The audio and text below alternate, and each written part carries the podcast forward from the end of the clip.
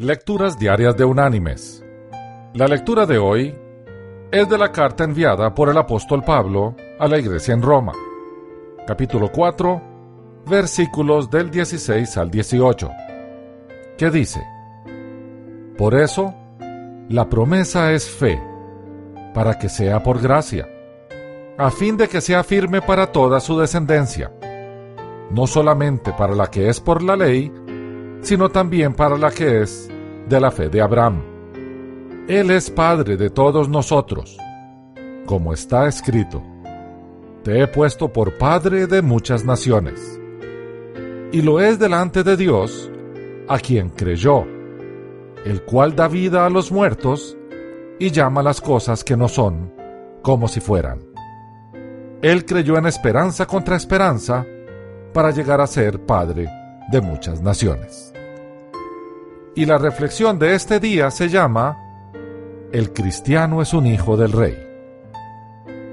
Se dice que en cierta ocasión, el emperador Napoleón I se encontraba delante de un grupo de soldados cuando de repente su caballo se desbocó.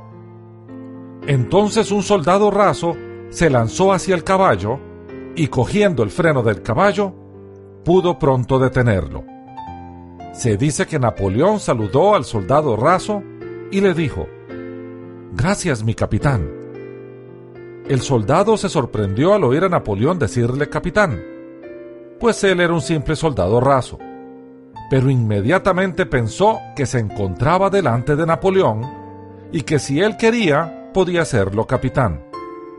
Así que saludó a su emperador y le preguntó, ¿De qué regimiento, mi emperador? El emperador contestó, de mi guardia personal. Aquel soldado raso se presentó como capitán ante el jefe de la guardia personal de Napoleón. El oficial, viéndolo con uniforme de soldado raso, le preguntó, ¿Capitán por órdenes de quién? Por órdenes de mi emperador Napoleón I, contestó el soldado. En ese momento dejó de ser soldado raso y llegó a ser capitán. Si este soldado raso no hubiese tenido fe, hubiera dicho, mi emperador me dice capitán, pero yo no soy más que un soldado raso. Por el susto que le dio el caballo se equivocó y me dijo capitán. Y se hubiera ido a tomar su lugar y habría permanecido soldado raso toda su vida. Mis queridos hermanos y amigos, el Señor en su palabra nos ha llamado hijos, herederos, amigos, reales sacerdotes, nación santa, pueblo escogido. Al ser hijos del rey, somos príncipes. ¿Qué más necesitamos?